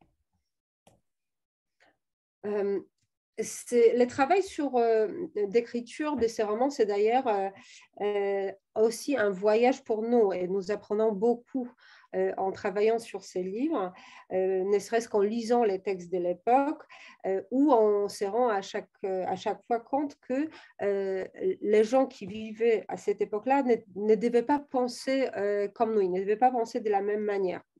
Par exemple, euh, à l'époque, dans des maisons bourgeoises, on vivait avec les domestiques. Donc, on partageait le même logement avec des gens complètement euh, inconnus, euh, ce qui hum, crée d'ailleurs, comme entre Zofia et Francisca, sa domestique, une sorte d'étrange dépendance. Donc, la vision de ce qu'est l'intimité est aussi très différente qu'aujourd'hui. Alors, on va, euh, merci pour ces réponses très détaillées à chaque fois. Euh, merci Agnieszka pour la traduction. Euh, on va passer à, l'extrait que vous nous avez préparé, donc un petit extrait en polonais et ensuite peut-être un petit peu plus en français. Et d'ailleurs, on va peut-être aussi parler de la couverture qui est magnifique de Pierre-Louis Pierson, la couverture magnifique d'Agulo, qui permettra aussi de montrer les couvertures dans les différentes langues pour, euh, pour et, et Piotr. E, bardzo dziękuję za te e, bardzo ciekawe i szczegółowe odpowiedzi. E, teraz przejdziemy może do lektury. Najpierw po polsku krótszego fragmentu, a później po, po francusku dłuższego fragmentu, a później chcielibyśmy pokazać tą wspaniałą okładkę autorstwa Pierre-Louis Pierson, a także okładki książki w innych językach. Euh, donc, on passe maintenant à la lecture, d'abord en polonais. Oui, bien sûr. Przysiadły obie na ławce. Szczupaczyńska, wyprostowana, z uniesionym podbródkiem, z dłonią wspartą na parasolce, wbitej w świeżo gracowaną ścieżkę i Alojza, przygarbiona, skurczona.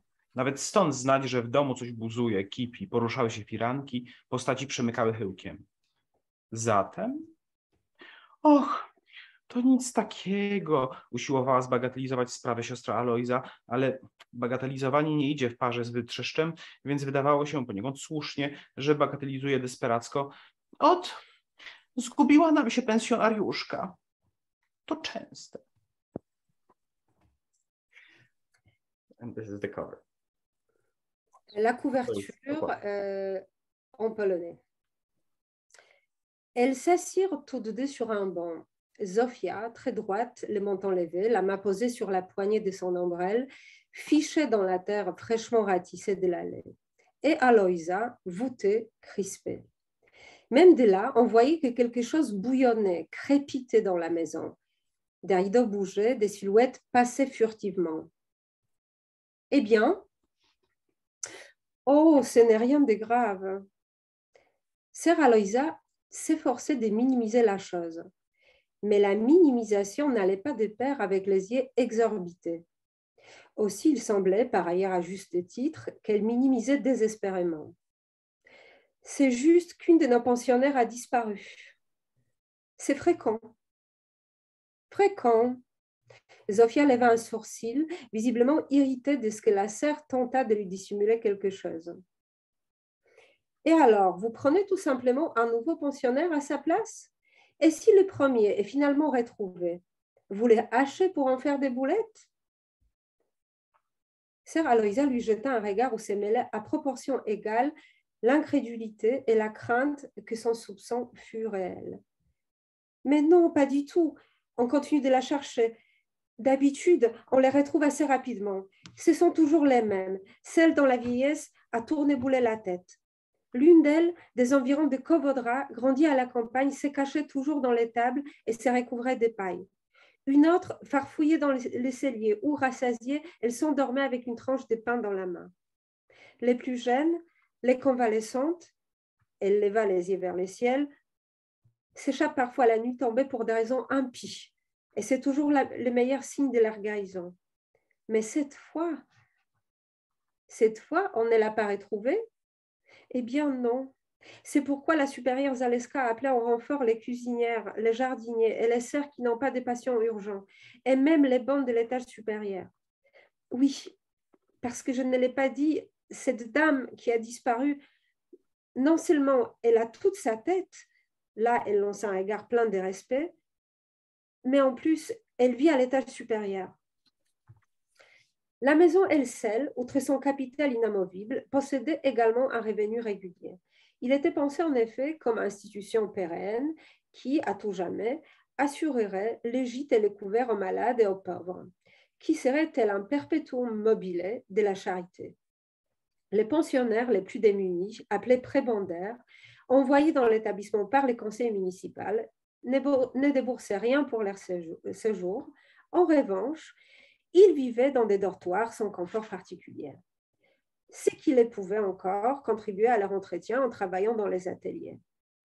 Tous les autres, cependant, admis au fur et à mesure que des places se libéraient, étaient divisés en trois catégories, selon lesquelles ils payaient leur séjour, contribuant en même temps à la prise en charge des parias. Les plus aisés disposaient de leurs propres serviteurs et occupaient des appartements de deux pièces, équipés en général de meubles apportés ici de leur ancienne vie, plus exubérantes.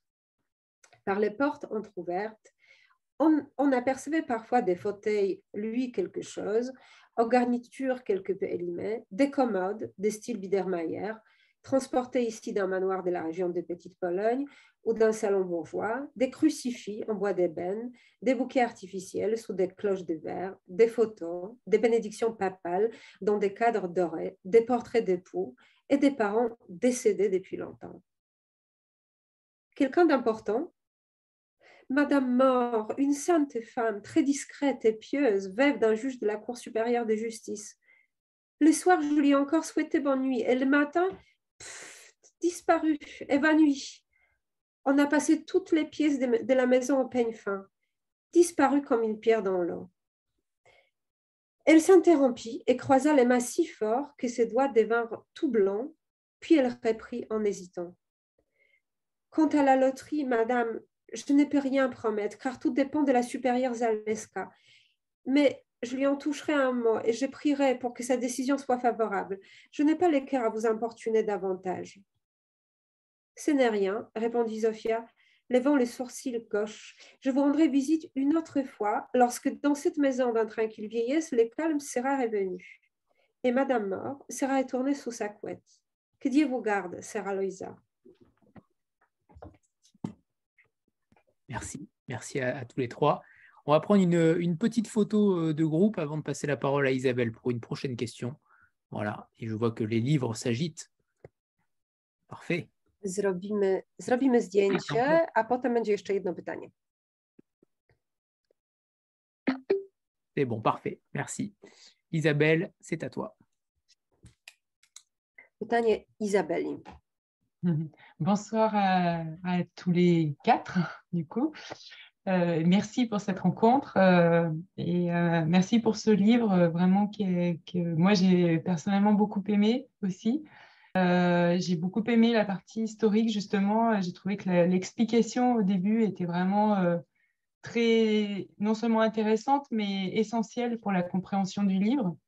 J'ai bien aimé aussi cette petite Miss Marple cracovienne qui se débat un peu avec sa condition de femme du 19e en Pologne et qui, du coup, doit trouver un peu des artifices pour euh, pour, arriver à mener son enquête en fait et, en fait euh, passer au-dessus de, sa condition et de, femme essentiellement.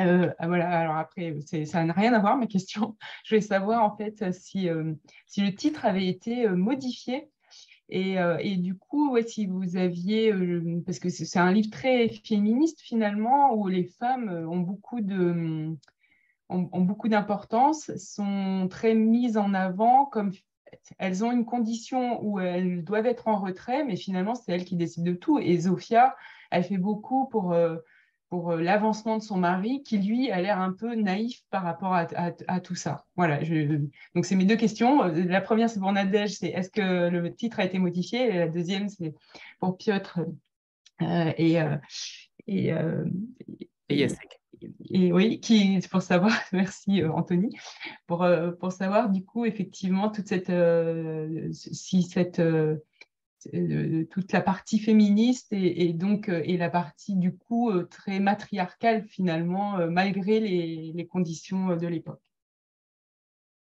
Pour le titre français. Pardon. Pour le je, je, réponds juste à la question concernant le titre.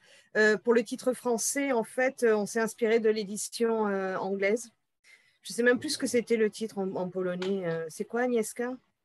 C'est le, Les mystères de la maison Elsel. Donc voilà, on s'est inspiré euh, du titre anglais. Et puis pour le reste, je laisse répondre. Euh, Y, tylko krótko powiem, bo pierwsza część pytania dotyczyła tytułu, czy tytuł został zmieniony, czy nie. Y, I y, oczywiście odpowiedź była, że tak, i że mhm. w ślad za, za wydaniem angielskim został, został zmieniony. I teraz przetłumaczę to, co, co zostało przed chwileczką powiedziane. Bardzo dziękuję za spotkanie i bardzo, bardzo dziękuję za książkę, która mi się mm, bardzo podobała Szczególnie podobała mi się cała warstwa historyczna książki, e, ale też bardzo cieszę się, że było na początku to wprowadzenie historyczne, które naprawdę było e, bardzo potrzebne i pomagało lepiej e, zrozumieć cały kontekst. Bardzo dziękuję również za główną bohaterkę, tą polską Miss Marple w XIX wieku, która faktycznie jest bardzo ciekawa i widać, jak wielki musiała wykazać się sprytem, żeby e, móc dopiąć swego e, i żeby mogła po prostu poprowadzić swoje śledztwo w świecie, który za bardzo nie był jej przychylny. I no, chciałam zapytać, bo wydaje mi się, że, że, że chcieliście celowo, ale być może tak nie jest, napisać książkę feministyczną, dlatego że pomimo właśnie tych szczególnych warunków i pomimo epoki, kiedy, kiedy kobiety powinny być tylko tłem, to wy decydujecie się na to, żeby główną postacią była kobieta. I, i tutaj chciałam zwrócić jeszcze tylko na to uwagę, że na przykład Zofia przez cały czas robi wszystko, żeby pomóc swojemu mężowi, na przykład w jego karierze, a ten jej mąż wydaje się taki trochę naiwny i gapowaty. To oczywiście, że jest celowe, bo książka jest y, i cała seria o Szczupaczyńskiej, czy o Tury Botyńskiej jest feministyczna, bo my jesteśmy feministami, no, po prostu.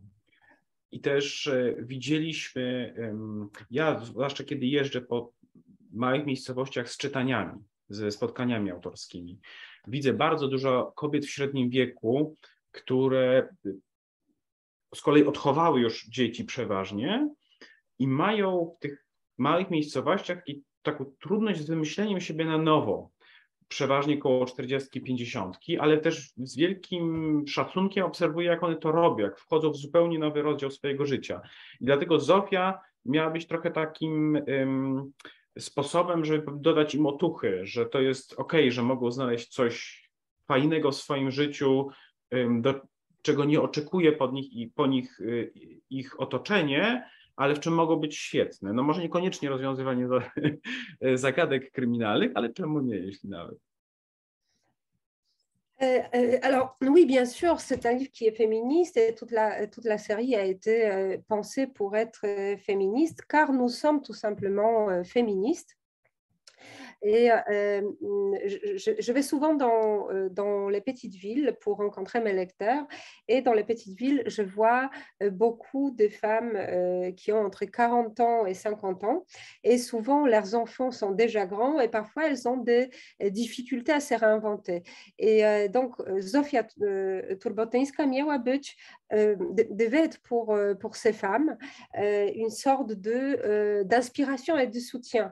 C'est-à-dire euh, elle, par, euh, par son exemple, elle, pouvait leur montrer qu'elle pouvait changer quelque chose, et qu'elle pouvait changer de vie, peut-être pas devenir forcément euh, un, enquêteur euh, et, résoudre des énigmes euh, des crimes, mais tout était encore possible. Alors, je reviens sur la, forme du livre parce que j'avais encore jamais vu ça. Euh, c'est tout simplement le, la table des matières où, euh, dès le début, vous avez euh, donc les 14 chapitres avec un résumé. Alors, un résumé qui ne dévoile rien de l'intrigue, mais qui, par petites touches humoristiques, vient nous, comment dire, nous sustenter, on va dire ça comme ça. mais surtout, on les relit. C'est-à-dire, je me suis surpris à les relire pour voir si véritablement ça traduisait bien à la fin de chaque chapitre ce que les auteurs ont voulu dire. Et ça, c'est plutôt inédit. Pourquoi avoir justement fait ce choix-là d'une table de matière euh, sans spoil, mais avec une petite, euh, une petite euh, comment dire, un petit bonbon qu'on nous met comme ça sous la dent. Et j'ai trouvé ça très judicieux et très malin de, de le faire dans un cozy crime. Mam jeszcze pytanie dotyczące spisu treści, ponieważ nigdy nie widziałem jeszcze takiego spisu treści. E, chodzi mi o e, e, te krótkie opisy, które są przy każdym z rozdziałów, które są iskrzą się od dowcipu i które tak naprawdę niczego nam, niczego nie spoilują, cytuję, a jednocześnie e, sygnalizują nam tak w sposób delikatny, co się, co się będzie działo, w sposób bardzo delikatny i sprytny. I wydawało mi się, że jest to świetny zabieg właśnie dla tego gatunku cozy crime, że to bardzo pasuje i skąd pomysł takiego spisu treści. I również e, zauważyłam, że po przeczytaniu danego rozdziału wracałem do tego opisu dla przyjemności. Bo to są takie rebusy w zasadzie, ponieważ jesteśmy w kryminale i nie możemy na początku rozdziału ujawnić, co będzie dalej, ale możemy w jakiś sposób to przebrać i, y, i takim rebusem, y, który jest często żartem, w jakiś sposób to podsumować zawczasu. To jest coś, co ja wziąłem z takich książek młodzieżowych, które czytałem w dzieciństwie. Mi się wydaje, a może się mylę, ale mi się wydaje, że coś takiego jest u Dumas. Może nie, ale ja tak, jak też mi się to jakoś tak kojarzy, że to są takie właśnie. Czyli książki, które czytaliśmy jako dzieci, czytaliśmy książki młodzieżowe, stare, bo to jest, bo to jest z, z epoki, myślę. To jest XIX-wieczny koncept. Euh, alors, euh, ce sont à, chaque fois des, énigmes, puisque c'est vrai qu'au début, euh, avant de lire chaque chapitre, nous ne pouvons pas tout dévoiler. Donc, la, réponse est cachée, elle est travestie. et je pense que nous avons trouvé l'idée dans les livres d'adolescents que nous lisions quand, quand nous étions adolescents. Et Piotr a dit qu'il lui semble qu'il a vu aussi aussi euh, ces types de description des chapitres chez Dumas, chez Alexandre Dumas. Agnès Temperium. Mais, mais je n'en suis pas sûre. Très bien, c'est une belle référence. Świetna, świetny odnośnik. Euh, alors, plusieurs fois, les, les protagonistes de l'histoire, de l'enquête, affirment euh, justement ne pas aimer les, les commérages et pourtant, euh, les langues se délient peu à peu. On a l'impression que finalement, euh, on n'aime pas et puis finalement, on dévoile quand même un petit peu. Euh, est-ce que c'est typiquement polonais ou tout simplement français? Parce que nous aussi, on connaît ce phénomène un petit peu paranormal. mais justement, comment résonnent les, Polonais par rapport à ça? Est-ce que c'est typique de chez eux ou pas du tout? Est-ce qu'ils se sont inspirés de l'humanité en réalité tout entière? Euh, euh, je, ne sais pas si j'ai bien compris la question par rapport au commérage que les protagonistes ont. Oui, au départ. Zofia, voilà, Zofia demande des informations à un moment donné à plusieurs protagonistes et euh, ils disent je n'aime pas les commérages donc je ne dirai mm. rien. Et puis quelques minutes après, mm, les choses commencent à se dévoiler. Bardzo często Zofia, kiedy prowadzi swoje śledztwo, pyta się innych, e, innych postaci w książce, próbuje, próbuje zadawać im jakieś pytania i wtedy te osoby odpowiadają, nie lubię plotek, e, więc nic nie powiem, ale potem to się stopniowo zmienia i oni wszystko mówią. I chciałem zapytać, czy to jest e, coś typowo polskiego, bo we Francji mamy do czynienia również z podobnym zjawiskiem. Nam wysiadł internet. Hal, halo? Halo, halo. Myśmy nie usłyszeli o... W ogóle niestety nic nie słyszeliśmy, bo nam się internet na chwilę wyłączył. A, okej. Okay. Dobrze, il faut, il faut que je répète la question, puisque tak y a un problème. Bardzo szybko. Dobrze, bo okazuje się, że bardzo często, kiedy Zofia prowadzi swoje śledztwo... Tak, to, to słyszeliśmy, tak. że plotki plotki i potem, potem te osoby jednak mówią. I teraz tak, czy to jest coś typowo polskiego, e, chociaż e, tego typu zjawisko również na przykład można zauważyć we Francji? No to to jest właśnie odpowiedź, mam wrażenie. To znaczy Kraków, Kraków końca XIX wieku, ja wiem, że to jest taki rejon świata, o którym się y, niewiele wie, ale to jest zasadniczo cesarstwo austro-węgierskie, a zatem kraj środkowoeuropejski i to całe mieszczaństwo ówczesne jest do siebie podobne. W związku z tym Właśnie. To równie dobrze bohater Balzaka w, w, pierwszej połowie XIX wieku, bohaterka, mogliby tak mówić. I u Dickensa by tak mogło być, i u Galsworthiego, to jest chyba ogólnoeuropejskie. To ogólnoludzkie być może nawet. Euh, euh, alors, ça doit, être, ça doit être soit euh, commun à toute l'Europe, soit commun à la, terre, entière. Mais lorsqu'on pense que à la fin du 19e siècle, Cracovie fait partie de l'Empire austro-hongrois, on peut imaginer que toute la bourgeoisie de ces territoires étaient euh, semblables. Mais on peut imaginer que euh, les héros de Balzac, dans la première moitié du 19e siècle, auraient pu réagir de la même façon et les héros de Dickens, par exemple, aussi. Donc, on peut imaginer que, que, que ce soit commun à tout le monde, que ce soit tout simplement humain. Très bien. Euh, il y a une question de, Catherine qui demande euh, sur votre pseudo, puisque Marila euh, Chimichkova est un pseudo. On n'a pas trouvé la signification. Est-ce qu'il y en a une Il n'y a pas d'anagramme particulier, il ne me semble pas. Et, la deuxième question que je rajouterais est, sur le fait de choisir un pseudo, mais quand même d'être, de s'afficher en tant qu'auteur, euh, euh, comme ce soir par exemple, et de ne pas être masqué. Ou quelle est, la différence Pourquoi avoir fait ce choix-là de, s'impliquer derrière un pseudo commun, alors que sur des couples d'écrivains, en principe, on peut tout simplement publier les deux noms euh, de manière séparée? E, pytanie e, Katrin, e, która, którą zainteresował pseudonim, jaki panowie wybrali, zastanawia się, czy Szymiczkowa ma jakieś znaczenie, czy jest to może anagram, i zastanawia się też, dlaczego zdecydowali się panowie na pseudonim i skoro jednocześnie nazwiska panów pojawiają się na okładkach książek i dzisiaj na przykład panowie pokazują swoje, swoje twarze.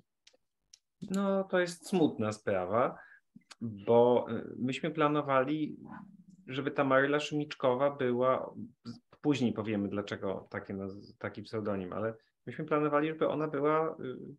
Y, mieliśmy grać tą postacią trochę, mieliśmy się nie ujawniać jako Denel i Tarczyński, mm, ale wydawnictwu bardzo na tym zależało. Wydawnictwo się po prostu uparło, ze względu na to, że jestem dość znanym pisarzem, żeby było moje nazwisko na okładce. Nam się to bardzo nie podobało. I ostatecznie doszło do takiego idiotycznego, powiedzmy szczerze, y, rozwiązania. To znaczy z przodu było napisane Maryla Szymiczkowa, literacka zagadka roku i wystarczyło odwrócić książkę, żeby rozwiązać sobie tę zagadkę, że to jesteśmy my. Alors, c'est un peu triste parce que euh, au départ, nous ne voulions pas dévoiler notre identité et nous voulions jouer avec ces personnages de Marla Chemichkova, mais c'est notre éditeur qui a beaucoup insisté euh, puisque Jacek est, euh, comme dit Jacek, un écrivain assez connu et euh, euh, donc, l'éditeur polonais a insisté pour que, euh, pour que leur nom soit dévoilé. Et au départ, hum, au moment de la première édition, on voyait sur la couverture le nom Marla Chemichkova. En bas, c'était écrit l'énigme littéraire de l'année. Et lorsqu'on tournait le, les livres, euh, à la quatrième de couverture, on voyait les noms des deux, des deux auteurs. Donc c'était un peu absurde. Mais voilà, c'était comme ça. To była pierwsza zbrodnia w tej serii. Maryla Szymickowa została zamordowana. C'était ah voilà, c'était le, le, premier crime de la série. C'est Maryla Szymickowa qui a été euh, tuée. Mm, natomiast ten pseudonim, od początku widzieliśmy, że chcemy mieć pseudonim, od początku widzieliśmy powodów feministycznych, że chcemy, żeby to była kobieta. Ale e,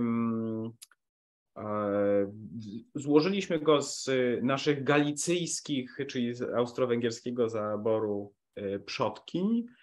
To jest e, prapra babcia Piotra Maryla, i która była z Krakowa, i siostra mojej prababci Szymiczkowa po mężu, która była z Lwowa. Więc taki złożyliśmy galicyjski. I po polsku on brzmi tak troszkę staromodnie. To też było celowe, że, że no, nikt się w Polsce nie nazywa Maryla Szymiczkowa. To jest takie troszkę, nie umiem znaleźć oczywiście francuskiego odpowiednika, ale to od razu po polsku ma taki, brzmi nieco staromodnie. Dès le début, nous, savions que nous voulions un pseudonyme. Dès le début, nous, savions que nous, voulions écrire euh, une série féministe. Euh, et euh, le, comment nous avons trouvé le pseudonyme? C'était parce que nous avons décidé de rendre hommage à nos ancêtres femmes respectives. Marella, c'était l'arrière-l'arrière-grand-mère de Jacek. Et euh, euh, le nom de famille Chemichkova, euh, c'est donc le nom de la sœur de mon arrière-grand-mère. et il faut dire que le nom Marela Chemichkova sonne un peu vieillon polonais. Personne ne s'appelle plus Marela Chemichkova. Donc, on a cet aspect un peu suranné. Parfait. J'avais une dernière question par rapport aux conditions sociales de, certaines communautés et notamment euh, notamment celle des femmes qui, en effet, euh, on l'a très bien vu, euh, n'avaient que peu de cartes en main, ne pouvaient pas étudier, notamment l'université, et notamment celle des juifs aussi, qui, qui, sont des citoyens de seconde zone, comme dans de nombreux pays à cette époque-là. quelle a été justement votre intention par rapport à, ces sujets-là Et on pourrait parler également de manière plus personnelle par rapport à votre situation maritale, puisque vous êtes exilé euh, à Londres, il me semble, euh, à Berlin. Je crois qu'ils habitent à Berlin, mais ils se sont mariés à Londres. Euh, on, pourra parler juste après de ça, justement, par rapport à, l'homosexualité et, aux, difficultés d'exister en tant qu'homosexuel en Pologne. Chciałbym zadać jeszcze pytanie dotyczące, mówiliśmy, mówiliśmy o, o, warunkach życia w XIX wieku kobiet, które nie miały zbyt wielu możliwości, które e, na przykład nie mogły e, studiować na uniwersytetach. E, w podobny sposób sytuacja Żydów była wówczas również niewesoła i chciałbym od tego tematu przejść do Waszej sytuacji. Jesteście parą mieszkającą, parą gejów mieszkającą w tej chwili, nie wiem czy w Londynie, czy w Berlinie, w każdym razie opuściliście Polskę i ch chciałabym zapytać, E, czy możecie powiedzieć nam dwa słowa na temat tego, jak to jest e, być parą gejowską e, w Polsce? No to jest temat rzeka trochę, więc my możemy powiedzieć, jak to jest być naszą parą, jak to być nami. I, i my nie jesteśmy do końca reprezentatywni, bo mm, jesteśmy z, z dużego miasta, z klasy średniej, jakby ze, środ ze środowiska artystycznego i też nie mamy, nikt nas nie zatrudnia. Znaczy my jako pisarze jesteśmy wolni od y, pewnych problemów, które mielibyśmy jako pracownicy, a zwłaszcza na przykład pracownicy czegoś takiego jak szkoła. To już jest szczególny problem. E, więc nasza sytuacja jest dosyć uprzywilejowana. Ale i tak y, na tyle nieprzyjemnie się zrobiło w Polsce, że że postanowiliśmy wyjechać i mieszkamy w Berlinie.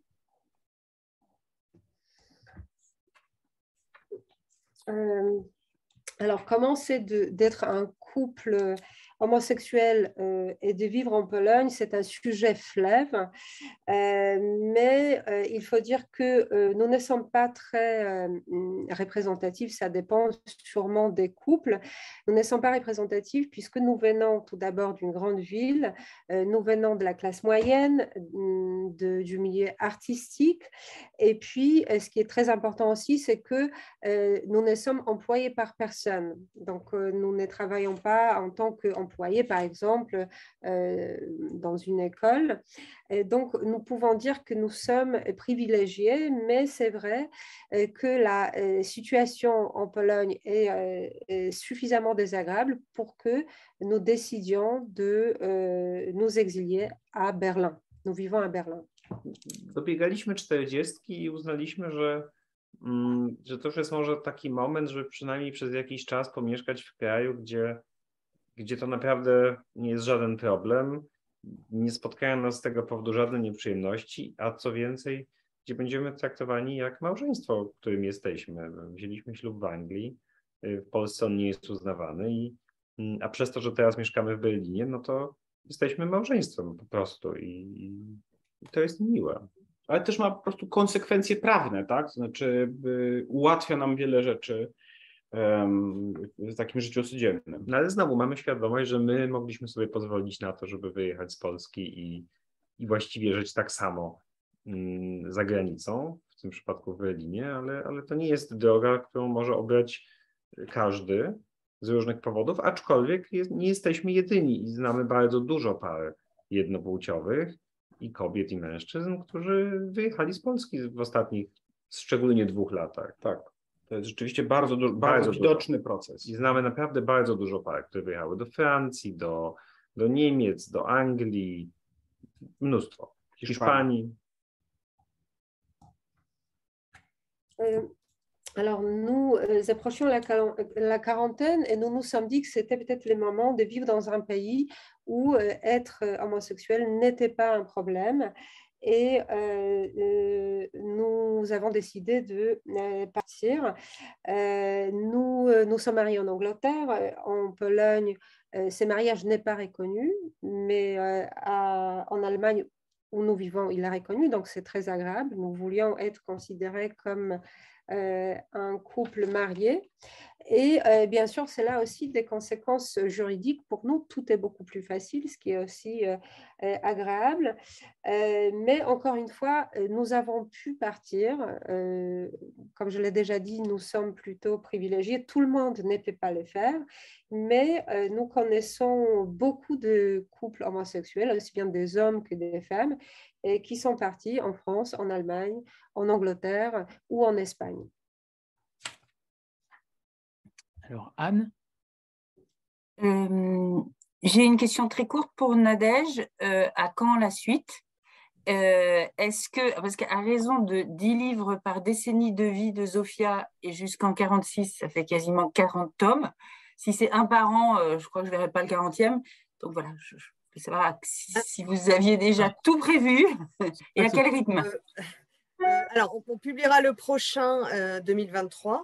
Euh, euh, et puis, ben, après, voilà, on va, on va voir. J'apprends moi aussi qu'il y a 40 tomes. Hein, donc.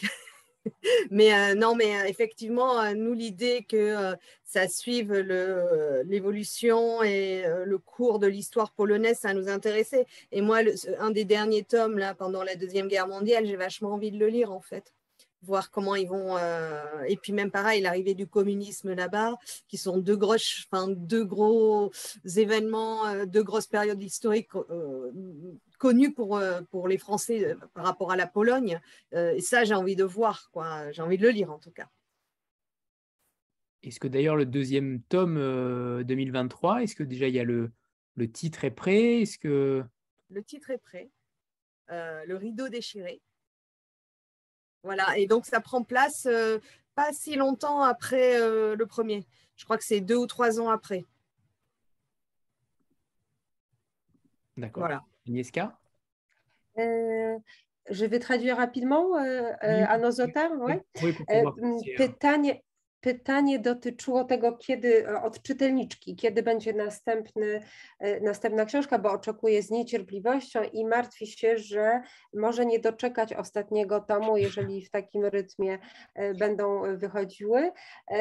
No i wasza wydawczyni odpowiedziała, że w 2023 będzie następny, następny tom, że już jest tytuł, rozdarta zasłona i że sama jest ciekawa tego, co się wydarzy wydarzy w czasie II wojny światowej i e, na początku e, komunizmu. To są e, dwa okresy historyczne, które Francuzi mm, w Polsce, które Francuzi znają najlepiej. Ale to trochę potrwa jeszcze. Znaczy, myśmy kiedyś liczyli, że gdybyśmy w takim tempie pisali, to po 60 skończymy. Po naszej 60. 20 któryś tom. Czyli jeszcze dwadzieścia kilka lat, więc proszę się trzymać. Ale zobaczymy, bo jeżeli faktycznie będzie tak, jak teraz się dzieje, to znaczy, że historia Zofii jest coraz popularniejsza w różnych krajach i dużo zyskuje, to niewykluczone, że będziemy częściej pisać.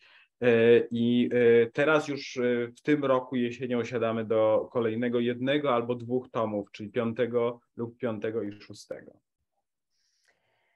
Nous avons, nous avons compté qu'il nous faudrait à peu près une vingtaine d'années pour Euh, terminer donc, euh, ce que nous avons euh, prévu d'écrire. Donc, il faut être, il faut être patient si nous écrivons à ce rythme. Mais il n'est pas exclu, si l'histoire des Zofia continue à intéresser les lecteurs, et on a plutôt l'impression que de plus en plus de lecteurs en, en, Pologne et en dehors de la Pologne sont intéressés par l'histoire des Zofia, il n'est pas exclu que nous écrirons peut-être à un rythme un peu plus euh, soutenu euh, qu'aujourd'hui. Parfait, parfait, ben, que de belles promesses. Euh, donc on a hâte déjà de, de, de, lire le deuxième tome et puis on verra pour la suite donc si on a la chance de, pouvoir le lire en français ou pas, ça va dépendre beaucoup de Nadège. a priori, on va, on va suivre. Hein, euh, on va suivre. Czekamy z niecierpliwością na kolejny tom i wszystko teraz w rękach Nadèż i mam nadzieję, że nadejdą kolejne i Nadèż mówi, że oczywiście będzie, będzie tutaj wydawać. Les contrats sont prêts. J'ai par contre une question pour eux parce que donc si ces quatre tomes tous les dix, par 10 ans de vie de l'héroïne euh, euh, et que ça va leur prendre 20 ans d'écriture, ils en publient ils en publient combien par an en, Pologne? C'est un ou euh, plus de un? Mam, mam pytanie, jeżeli jest, są przewidziane cztery tomy na 10 lat życia bohaterki, to e, ile wydają tomów w ciągu roku? Jeden czy więcej niż jeden? No więc właśnie wychodziło nam mniej więcej półtora roku między jednym tomem a drugim. Ale, ale, ale zwolniliśmy chyba... troszkę. Trochę zwolniliśmy. I, I, musimy przyspieszyć. E, alors au départ, c'était, euh, il y avait un an et demi entre chaque tome, mais ils ont ralenti un peu et il faudra qu'ils euh, qu'ils accélèrent. No bo to nie jest tak, że my piszemy wyłącznie książki o Szczupaczyńskiej, no, Batyńskiej to jest nasza jedyna praca. To jest tak naprawdę, do tej pory to była nasza poboczna praca właściwie.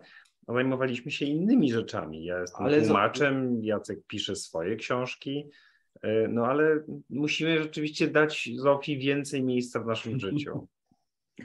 Euh, jusqu'à présent, euh, euh, ce n'était pas notre unique, occupation puisque je suis traducteur et Jacek est romancier, il, il, écrit aussi d'autres livres.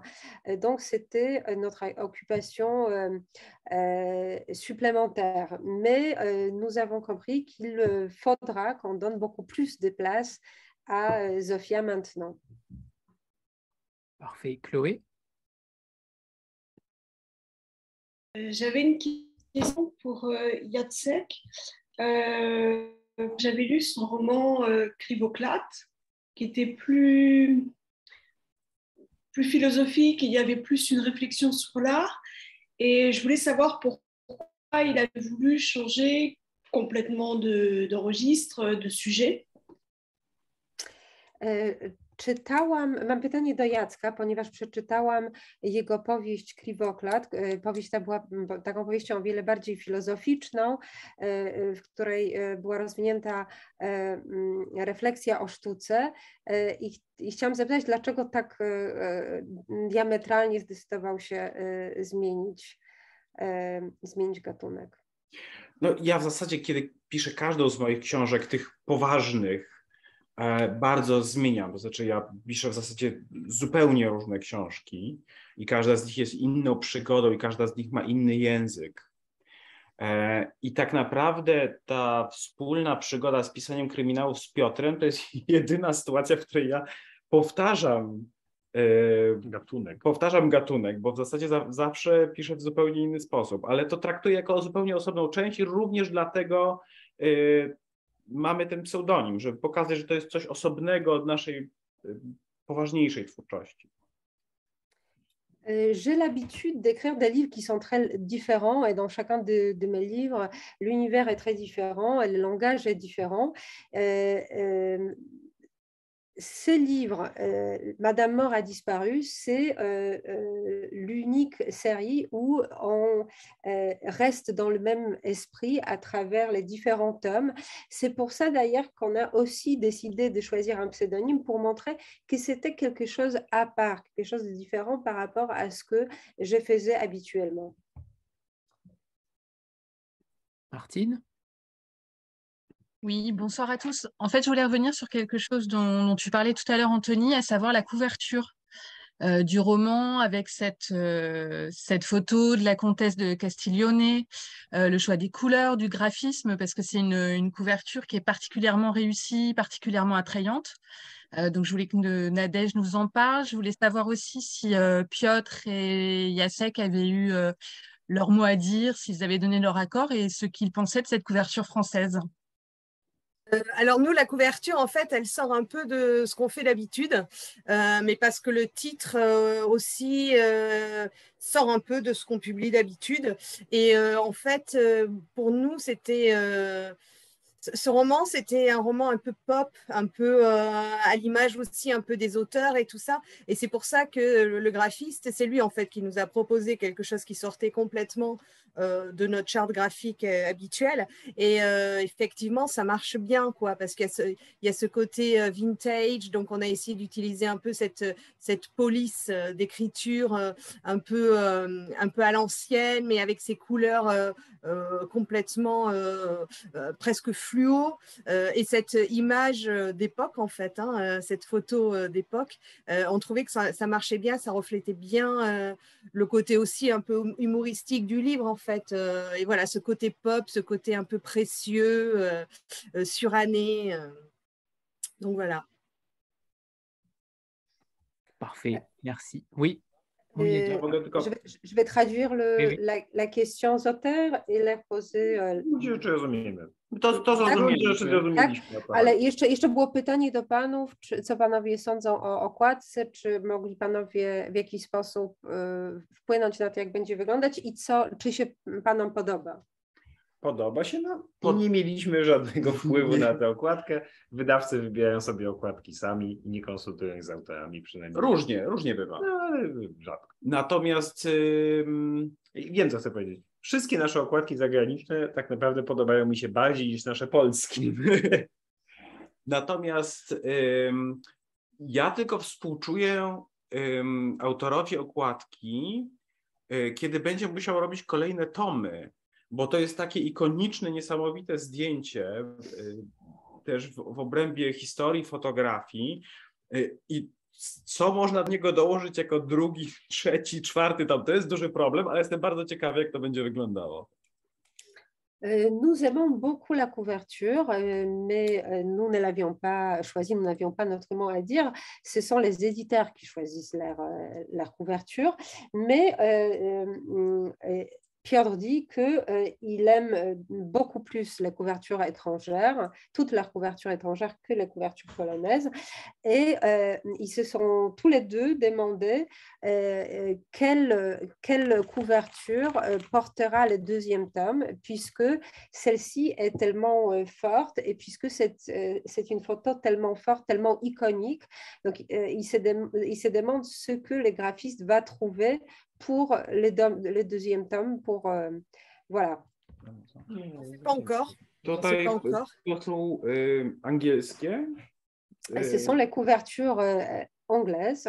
Które wyglądają w takim trochę typie Wes Anderson, trochę i wycinanki. Dans, dans le style de Wes Anderson et de découpage. Et, a to jest jak Amerykańskie. Et ça, ce, ce sont les couvertures américaines. On voit d'ailleurs plus souvent la maison euh, Elkel hein, euh, sur les couvertures étrangères.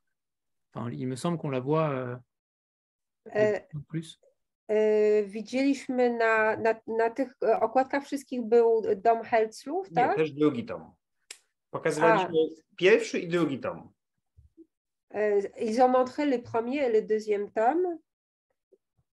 Tu jest dom Helclów. Euh, voilà, ça c'est là où on voit la maison LSL, ça c'est le, le premier tome. A tu jest Villa Rożnowskich, gdzie jest drugi tom się dzieje. Et là, c'est un autre bâtiment, c'est la Villa Rożnowski euh, pour le deuxième tome. Eh bien, merci pour ces teasings. merci infiniment à tous les quatre. Merci euh, Agnieszka pour la traduction euh, une fluidité confondante. C'était parfait. Merci. Parce que c'est loin d'être évident, surtout avec nos, avec nos questions en rallonge. Euh, donc, merci. Et puis, on va, on va vous laisser tranquille, euh, Yasek et Piotr, parce que vous avez du travail. Il va falloir travailler maintenant pour écrire euh, autant de livres. merci à tous. Et vraiment, merci, merci beaucoup aux deux auteurs et, et à Nadège pour cette rencontre dont on a appris vraiment beaucoup, beaucoup de choses avec des détails à chaque fois sur leur façon d'écrire, notamment. On avait rarement eu autant de détails sur euh, un scénario euh, d'écriture. Donc, euh, merci. Merci à tous, c'était vraiment super. Merci pour les questions, merci pour la modération, Anthony, vraiment super, super. et Agnieszka pour l'interprétariat, pour qui c'était chouette aussi. Et Yasek, Yasek et Piotr, merci aussi. Allez écrire maintenant, hein. il y a 20 volumes, 40 volumes là, hein, à écrire. 39. Dziękujemy bardzo za wspaniałe spotkanie, za, za, za bardzo ciekawe i bardzo szczegółowe od, y, odpowiedzi. Y, nigdy nikt nie opowiadał z takimi y, szczegółami o tym, w jaki sposób pracuje. Było to bardzo ciekawe. Ogólne podziękowania dla prowadzącego, dla tłumaczki, dla wszystkich i teraz po prostu wszyscy czekają na kolejne tomy, także musicie zabrać się po prostu ostro do pracy. Dziękujemy, Dziękujemy bardzo, bardzo za wszystko. Za tłumaczenie, za spotkanie, za moderację i, i za spotkanie. Merci beaucoup à tous. Merci et bon courage pour la suite. À bientôt. Merci beaucoup, à bientôt. Merci. Au revoir. Au revoir. Merci à tous. Bonne soirée, bon appétit. Merci. Et on se retrouve jeudi prochain pour Leïla Bouirafa aux éditions Alary. Salut à tous. Merci. Do widzenia. Do widzenia. Możemy się